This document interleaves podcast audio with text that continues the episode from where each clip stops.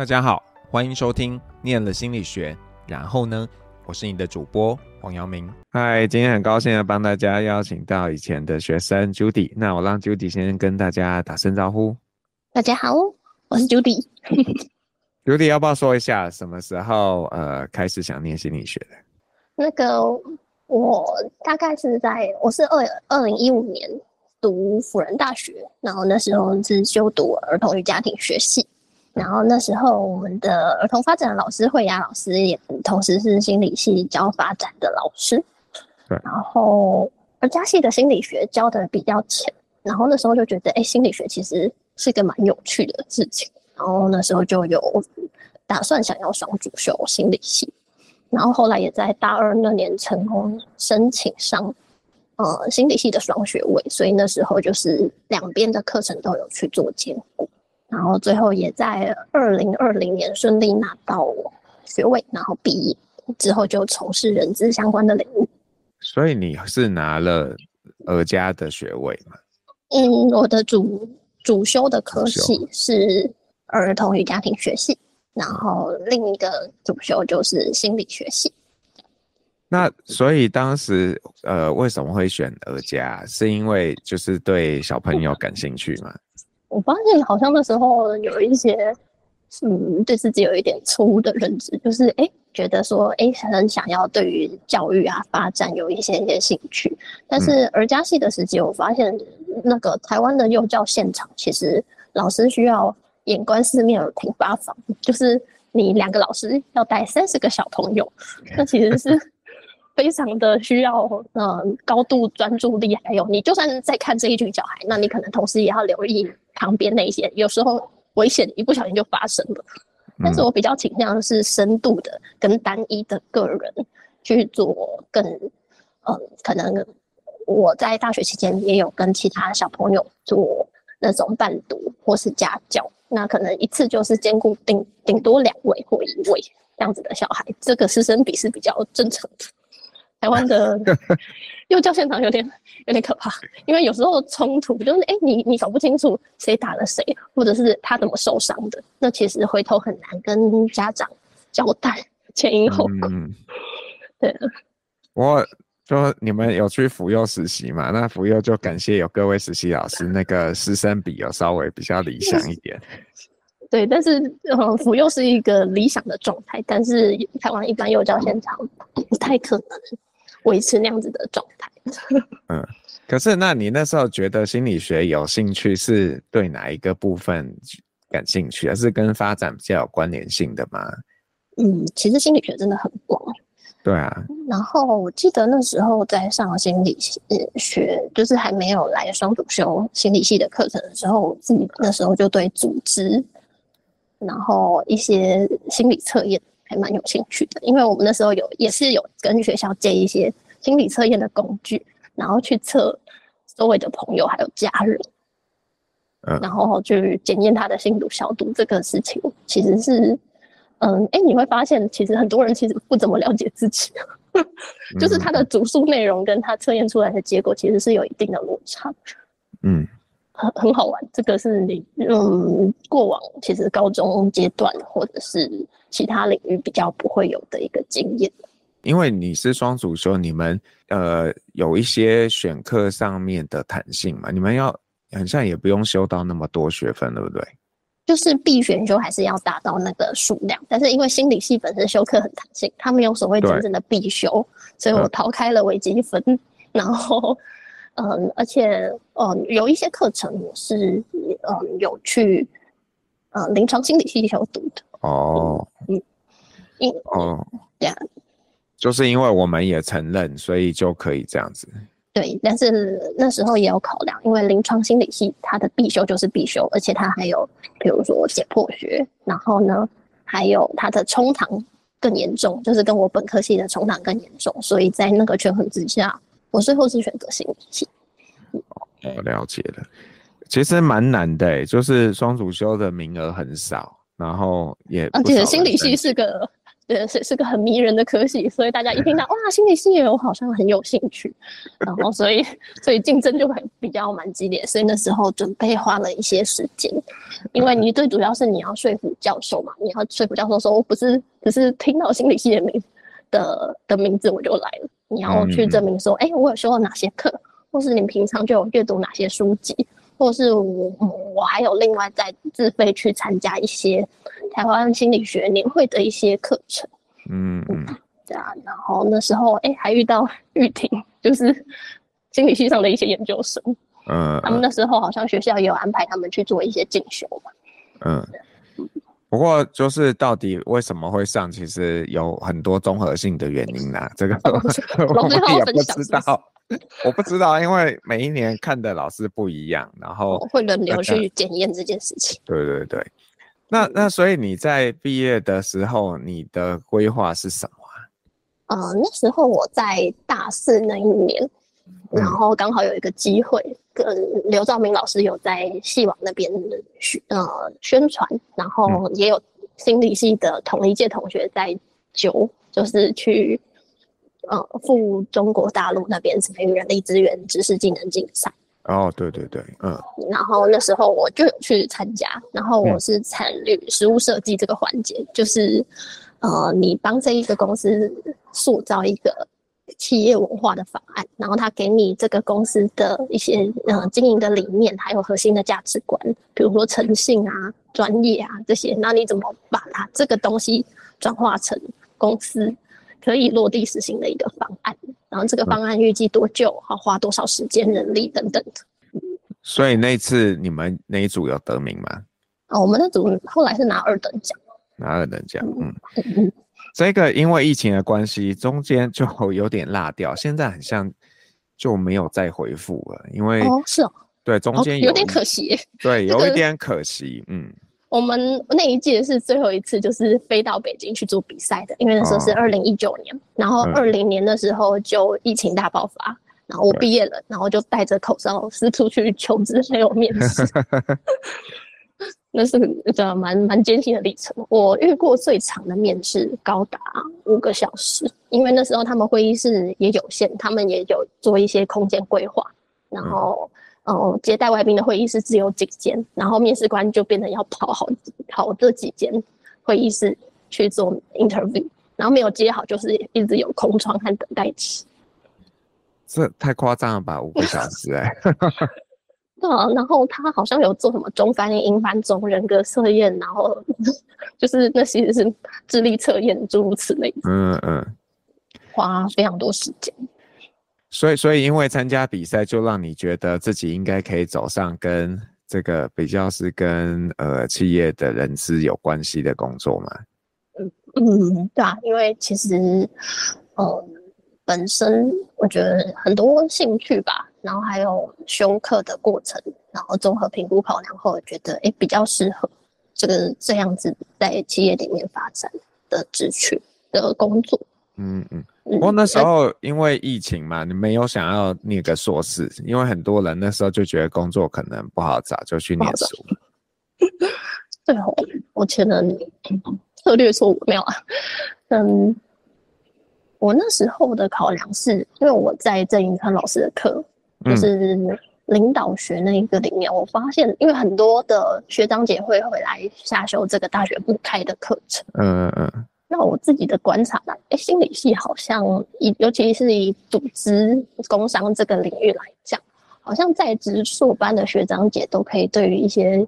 呃企业理念呐、啊、公司规划都有很多经验可以侃侃而谈。然后相较起来，直接大学后直接念硕士的学长姐，他们就嗯在这一边的讨论和琢磨就没有办法像人家那么深入。所以那时候就觉得，嗯，我想要有一些实务的工作经验，再回头修硕士的学位。嗯嗯，那时候的考量是这样，但是好像也不一定一定就是好，或者是呃，或者是不好。嗯嗯，那所以现在在就是找工作的过程是顺利的吗？嗯，我自己觉得我应该都算是蛮蛮幸运的，因为呃一直都有一些面试的邀约，就纵使那一次。没有顺利拿到 offer，没有后来有后续后续的合作机会。但是你面试中一定会去了解这个职缺嘛，还有那个公司、那个领域、那个产业，还有那个人，跟你怎么讲述他们公司他的商业模式啊，然后他们公司的经营理念、企业文化这些，然后还有他们公司比较在意的事情。因为面试里面他就会稍微言谈之间会问的一些问题，其实就潜在的代表，哎，可能之前有人因为这些因素而离职。或者是你能不能接受怎么样什么样的主管，或者是同仁怎么样怎么样的情境，那你会怎么应对？嗯，像是这些，我就觉得，嗯嗯，纵使没有拿到 offer，也是一个很好的经验。不过因为人资很广，那你自己对哪一个部分是比较感兴趣的？我目前主要，我先讲一下我做的事情好了。我目前主要做的事情就是工作的内容百分之六十到八十都会是在薪酬，嗯、然后专案性质的，比如员工关系，办一些尾牙春酒啊、圣诞节聚餐、万圣节聚餐，这个也会是我的工作内容。嗯，然后以前有协助过呃招募，但是嗯，实际进去谈的是一些助理职职缺和实习生。那正职的话，我们主要还是让单位主管、用人单位自己去跟嗯 candidate 去做洽谈，所以我们人资的角色就变成约会议室，还有跑后续的流程。嗯嗯。所以薪酬的部分是你要怎么讲？要怎么？你要做？你说工作内容对？对啊。想说，这这次的时间也蛮宝贵的。如果花很多时间在嗯讲我的一些细节，好像有点 有点无趣。不会啊，这个 是要让别人知道这个大概做什么，他会有一些想象啊。哦，好，那我就会要先说这个，如果要踏入这个领域的话，就是得先有一定的心理准备。首先，你要对数字要够敏感，而且对于台湾的相关劳基法。劳健保的法规要很熟，嗯，至少你会知道说，哎、欸，什么样的数字是对的和错的，嗯，对。然后还有单位的人力预算跟编制，这些也会是你要去做一个资料整理，还有初稿之后给主管。像我们现在十一月份了，通常各企业和单位会在这个年度去编明年度的预算。然后这时候也会是一个呃资源竞争的时代。可是你们的角色应该你不能决定谁拿多少嘛？对，我会去整理这些资料，嗯、但是谁拿多少的话，就会是那个单位的大主管跟老板之间的沟通。但是他们要先有一些数据和资料的基础，才能够去后面的协商沟通跟洽谈嘛。所以我会是准备这些资料的人。嗯，那这个。这个听起来感觉有点困难，而且 会不会有点繁琐啊？就是会有一些，对啊。所以你 Excel 的函数要熟，然后对系统也要熟。嗯、那我在在职期间呢、啊，最主要负责的两个专案，一个就是人人资系统的导入 HRIS 的这部分，嗯，然后还有一个部分的话是滴滴就是 Due Diligence，就是这个东西就是叫尽职评估，就是公司如果想要进一步的。啊、公开募股就是啊、上市柜的话，在 IPO 的前端，你一定要拿到会计师的一个合格的认证。那在那之前，他们会帮帮你的人资、资安，然后财务会计以及所有面向做一个风险评估。那会计事务所。说，哎、，OK，那你的风险是低的，然后或者说你的公司是有制度、有规章的，你才能够顺利的上市。嗯，就大概这两个专案。可是这样听起来，很多东西应该都不是在在学期间有学过的，就即便对心理系的同学，而且你又是不是心理系，是双主修的，嗯、那怎么面对这次的挑战呢？所以就会花很多时间去进修和学习，然后嗯，不是只有公司资源，因为你不可能等公司嗯被动的提供给你这些资讯嘛，主管也很忙，嗯、所以你就得自己去外面，比如说上课啊。而且我觉得以心理系，当然心理系有心理系的优势，但是心理系如果要踏入企业、踏入人资领域的话，你对于公司的运作或是财务报表怎么样看得懂？这些东西都是要去从从头摸索和学习的，甚至我觉得就算是学校的管理学院的课程，也不见得可以带来，就是给你真的企业上实务上的操作，你还是得在这个环境里，或者是在业界里面，你才能知道，嗯，这些游戏规则怎么玩。所以你觉得，如果他是一个这方面的小白，然后他应征这样的工作是有机会的吗？嗯，你会比较困难，所以你要得就是证明说你有这个潜力，嗯、就像。你在申请心理系的时候就一样，你先前做了哪些努力，这就很重要。你不可能就是孤注一掷吧，就是你不可能突然间拿了一个证照，你就期待你的薪水或工作可以变成什么？比如说现在很流行的啊，大家看到哦，工程师薪水很高，所以我就去资策会修一个课程，然后我就可以期待我可以成功转职成工程师。但是人家企业在看的时候，还是会看你的作品集啊，你的履历啊，你为什么转，而且。呃，单位主管也会审视你的程度大概到哪里，嗯，所以这部分是需要自己花一定的功夫去做，嗯，进修也好，或者是去有自己的一套逻辑和观念也好。所以我那时候在第一次他人入人资领域，然后要算薪水的时候，有去上那个 TRAMA 人力资源协会的薪资结算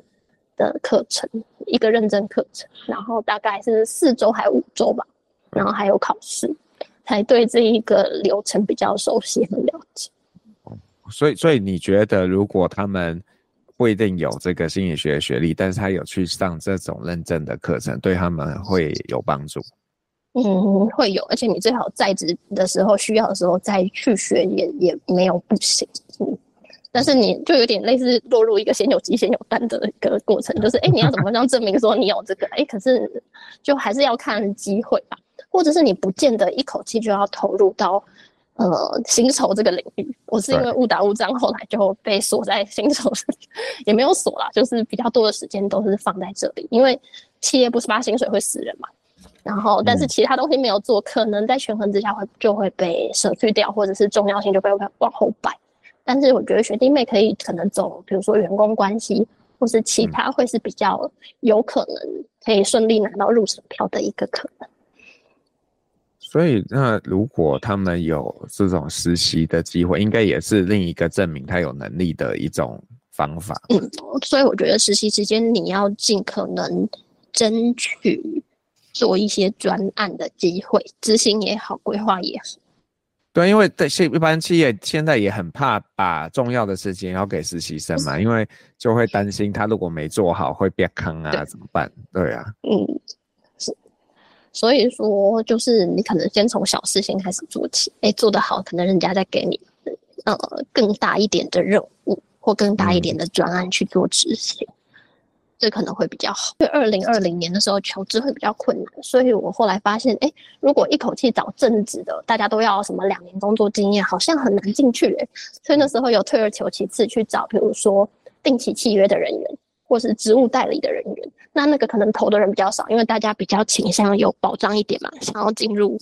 那种呃，想要进入更大公司，或者是有那种比较有保障的不定期契约，所以那时候调整了呃求职策略，有就是投这些职缺，他这些职缺也的确面试机会比较高，录取几率也会比较高的。然后你是觉得先进去，然后再用自己的表现来说服别人继续聘用你，这样？嗯，对，这是一个，这是一个方式。嗯嗯嗯。哦，我我想问的就是说，那现在呃，这个 AI 快速发展嘛，对你们做这样的事情有什么样的一个影响？AI 快速发展，我觉得首先一件事情就是我们公司目前嘛，如果以内容机制来讲，的确有用 AI 做一些食谱类的东西，就是因为 AI 很容易，呃，胡说八道嘛。刘兆铭老师讲，就是它它是比较发散式的，所以你要去验证它会对或错。所以你如果用它来产制新闻，它可能，呃，人事时地物时工是错乱的，所以这个就要比较小心一点。但是如果是食谱的话，哎，食谱其实 做错，或者是说他刊物，它嗯所要。嗯，校正的那个机会会比较低，所以我们可能会用它在这些领域和方面。那如果回到呃我自己的工作上面的话，我们系统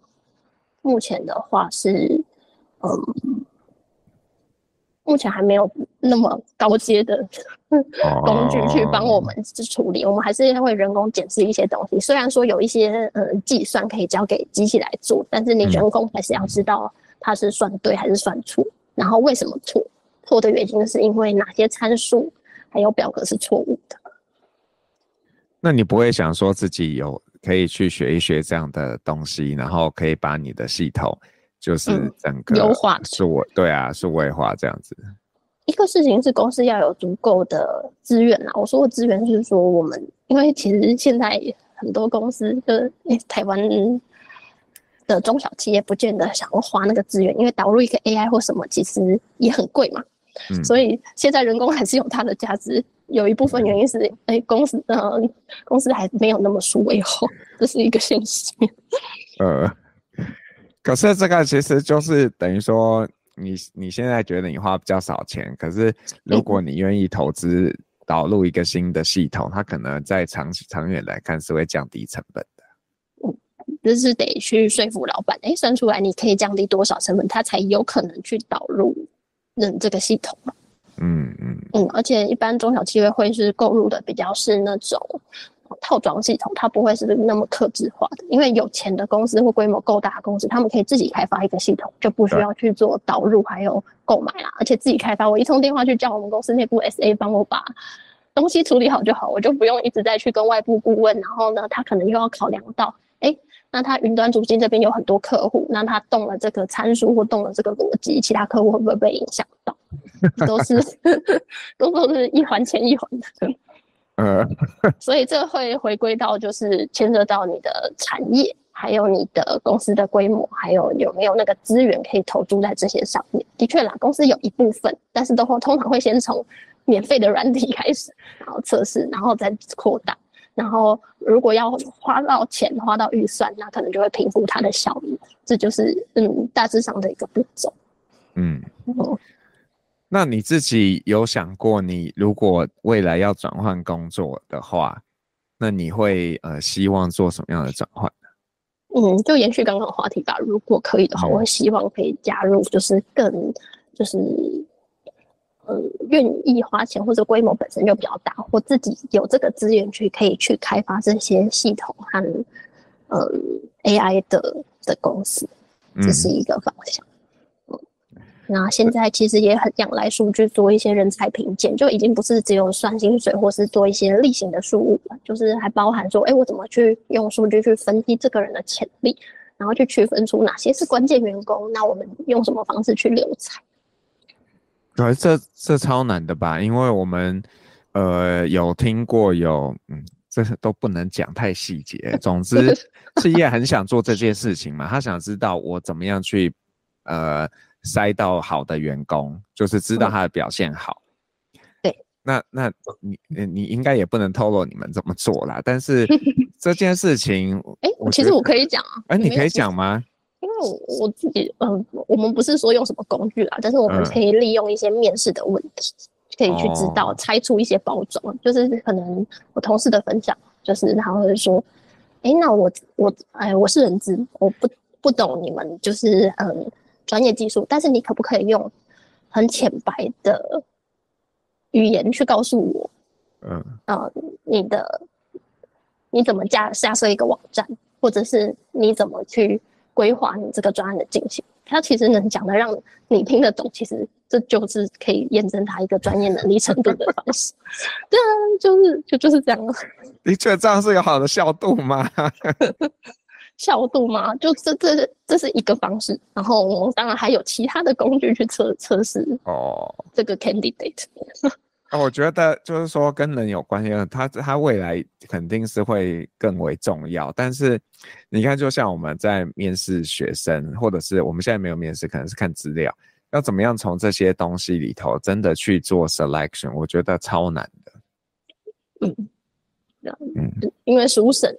书审的时候，可能资料很多，可能自传、读书计划，大家都有一些很类似或是不同的地方。对啊，可是那你你说要回归到你的你的位置上，你们看到的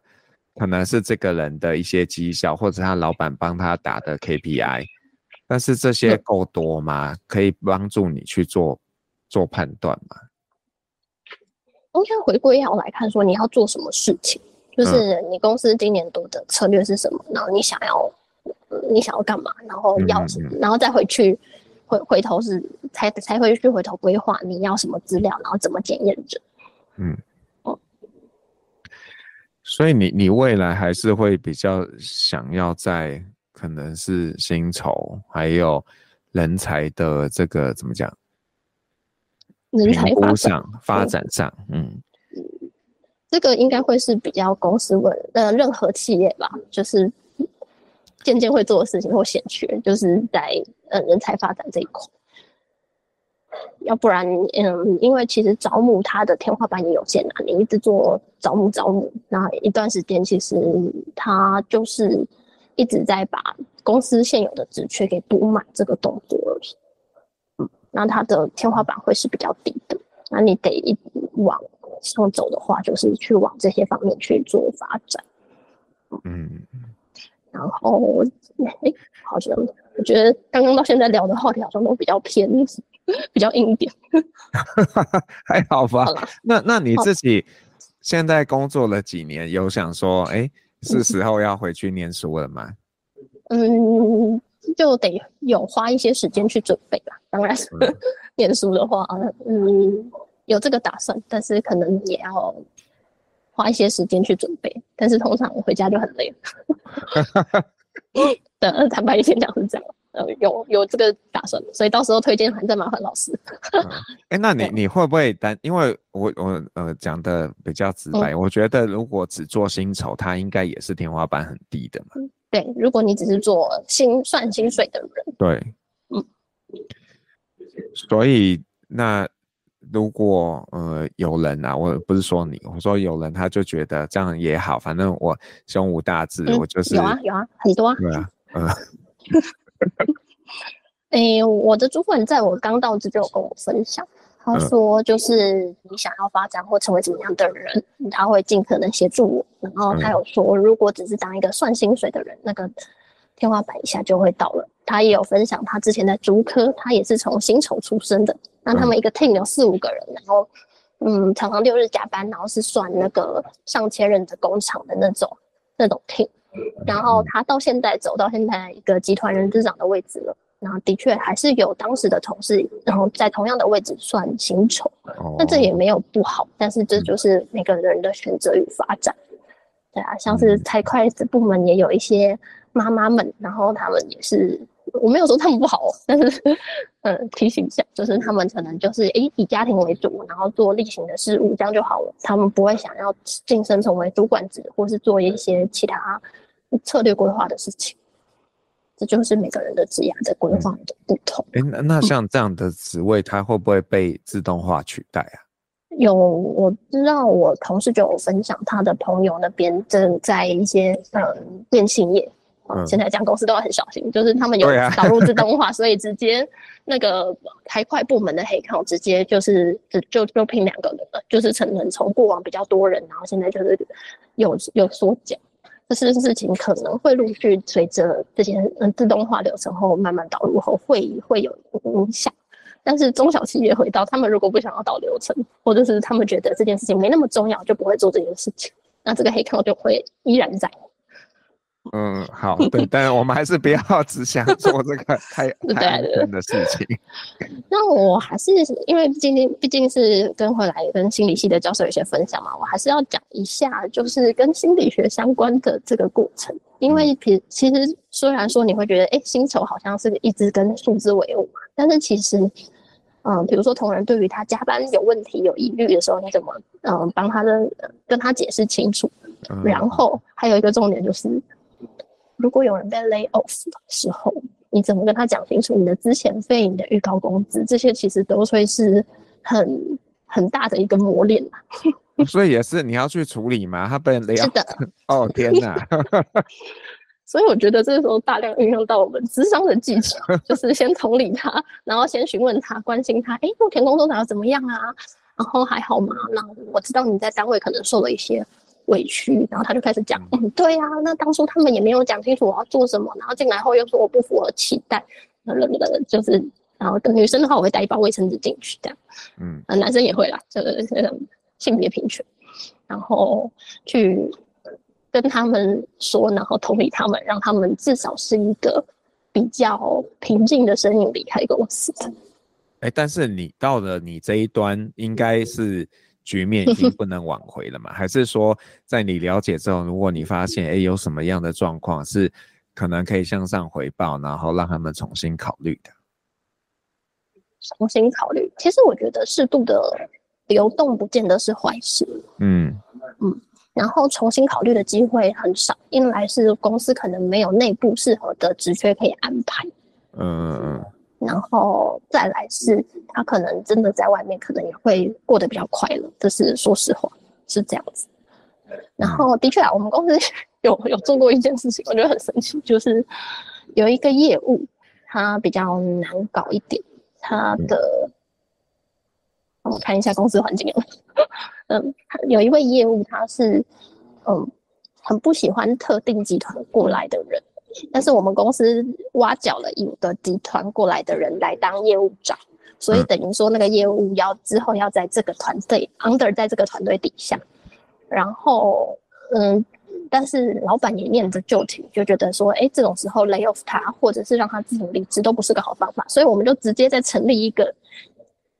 新的业务单位，然后让这个人来当主管，就非常神奇，对不对？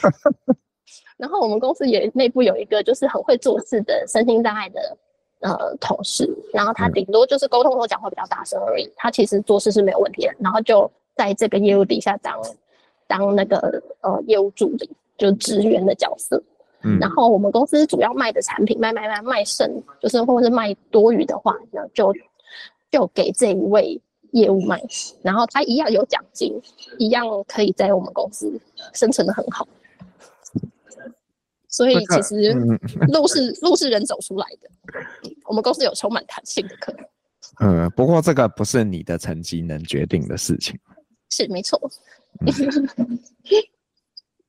那那你自己会怎么样给其他后辈建议啊？就是说，如果他们，呃，有些人可能是单纯练心理系，有些人可能是像你一样，嗯、他就是有辅系啊或双主修啊，然后他如果想要投入呃这个人资的一个领域，嗯，我觉得他要想清楚他想要做人资的什么，因为人资真的很广，就是包含招募，然后员工关系。还有绩效评估那种晋升调薪，或者是那种定生死的这种东西，还有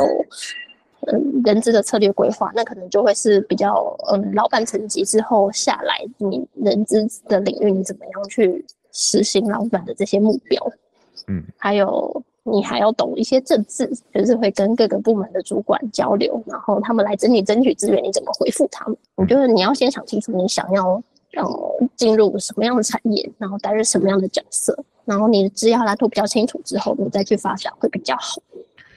那你会觉得去大公司好还是小公司啊？因为小公司可能就不用想了嘛，嗯、你可能只有一个人资，你就是要全都包了，都都会做。对，对啊，我觉得小公司有小公司的好，然后大公司有大公司的好。嗯，那小公司的话。我觉得在于守法令这一部分哦，它有个优点是，就是政府不会抓得那么严，因为国税局查账已经是先从那种大公司一次开罚可以好几百万，或是逃漏税金额比较大的开始下手，所以我们小公司相较起来有一个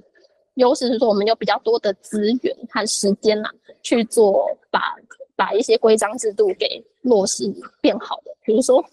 我们公司可能一直以来嗯都有一些些。嗯，特休折算的问题，那劳基法其实这样是有风险和疑虑的。但是我们也是在嗯，劳基法还没查到或员工也没有检举的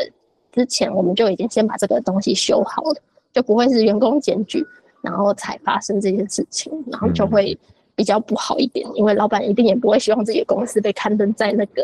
劳动局的网站上面，对，这是优点。呃，这个。那那你自己呢？如果你呃回想一下，有这个机会，你未来会想要去大的还是小的公司？我会很好奇说，哎，大的公司怎么在做这件事情？因为就是他们一定做事情的方式跟依据肯定跟我们公司有有所不同。嗯，那小公司的话，它可能会是说，哎，会有一些老板的意志在里面。但是大公司可能他的决策权就不会是老板想要干嘛，可能会是一群呃股东或是干那个高阶主管想要干嘛，那那个讨论它过程就一定会都不一样。嗯，哎，对了，你讲到你主管从那么大的公司来你们这边，那他自己，你有问过他吗？嗯、会不会觉得不适应啊？或者是因为以前那边可能不是高阶的主管，到这边是一个主管级的？哦，他是慢慢在其他呃科技业、电子业先担担任到中阶主管，然后再来我们公司当高阶主管，嗯、然后我猜测他只是后期啊，应该还是会想要回到大公司担任。高阶主管，但是他得就是有一个人资长的经历和历练，嗯嗯、他才会再回去嘛。嗯，那有没有什么事情是刚刚没有讲到，但是你觉得要跟大家分享的？嗯，我觉得还是蛮重要的一点，就是你不要对人性感到失望。怎么突然间很飘逸？嗯，就是因为我在今年度的。嗯，嗯，不用时间，不用讲那么仔细。反正在今年度，曾经有一个妈妈，然后嗯流产的，然后我那时候其实是抱持着，哎，任何人遇到这件事情，一定不是很，呃，一定比较低落、失落、沮丧一点，所以抱持着这样子的心情帮助他。但是呢，帮他处理处理到后来，他要离职前。突然因为一些小事回头跟我说，哎、欸，他觉得他他觉得公司的人资都没有站在他的立场想，嗯，那那句话其实蛮伤蛮伤人的。然后那那一个礼拜我也是比较沮丧的阶段，因为会觉得说，哎、欸，我都前面花了那么多的时间去协助你，包含嗯，其实怀孕满二十周是属于分娩，那他的那个产假就可以更变成八周。而不是流产假四周，这其实这两边都是以就是站在他的立场给给予他最多的优待，但是他居然最后离职会因为哎、欸，到底是压礼拜五离职还是礼拜天离职，这两三天的薪资而在跟我争论，然后我就觉得啊，就是很很不舒服。那这个不舒服，我后来自己的调节方式可能就是对啊，就是。去吃饭啊，运动、看电影，然后还有跟一些前辈去聊。那前辈有说，其实很多离职员工的状态其实就就是这样，他其实不是针对你这个人，他其实就是想要在离职前能获取公司越多的资源越好，就是这样子而已。那你也不用因为这件事情觉得哦，人性怎么这样，或者是他怎么这样，我之前为了他怎样怎样，这个其实没那么重要。而且你看，他离职就离职啦。那我之后还有很多事情，包含接下来的那个圣诞节聚餐，包含那年末的绩效评估，很多事情要忙。那没有必要为了一件事情一直拘泥和纠结在那里。那也就是才回复比较好，然后可以继续跟其他人谈之前这样。没有啊，讲的好像我们公司很长之前，但我们都会是因为不同的原因和单位主管之后有一个公司之后才会去处理。对。不过我觉得你刚刚讲的一个很重要，就是说，呃，我们做任何事情，其实不可能让所有人都会满意的。那如果你每一个不满意，你都要很纠结，那你会蛮辛苦的。嗯，是啊，而且我们事情这么多，是这么多人来来去去，不可能怎么样。我们就是，哦，那既然他这样讲，其实也没有。就是最后是有用一个比较折中的方式啦，就不是完全照他的，嗯、也不是照我原本计算的，就是有给他一点点东西，然后他这样子离职。嗯嗯，我突然觉得这个做薪酬也不好，因为都是要 处好 要处理很多负面的事情。嗯，对，但是。当然也有一些比较开心的事情，因为当你发现，哎、欸，那个工员工就是真的不是，他只是不适合在这里，不见得在外面也不适合嘛。嗯、而且他一定有一个一个脉络，就是我觉得心理师其实是教我看到脉络，就是你不可能只听呃员工说，或只听主管说，你会是听完两边说，你才会有一个自己的逻辑跟判断。而且这就是人性嘛，人人性有趣的地方就是在于他。他会弱化自己没有做好或是缺点的部分，但是他会强调别人可能对他不好的这个部分。所以这个两边的诠释就变得非常有趣了。就是哎、欸，你们是在讲同一件事吗？或是你们在讲同一个人吗？就是这是很有趣的地方。但是当然，我们心理系本来就是保持着多元的观点，还有多元的看事角度，所以这也没有什么奇怪的。嗯，好，很高兴你在心理系的学习带给你这些。对，这非常有趣，就是有机会做人资，什么事情都会发生，然后什么故事都会听到。好，那 呃，就最后呢，要请那个 Judy 帮我们点一首歌。那请你跟我们说一下，你要点什么歌，然后为什么？嗯，因为我觉得 Owl City 那一首歌很可爱，然后他听了心情会很放松，然后很很好，这样，所以希望大家会喜欢。哎，你忘了讲歌名哦，叫一个嗯，猫头鹰城市乐团，那 Our City 它的那个某一年的专辑叫做 Honey and Bee。好，那就呃，谢谢 Judy 今天跟我们分享，谢谢，嗯、谢谢，拜拜，拜拜，我是黄阳明，我们下次见喽，拜拜。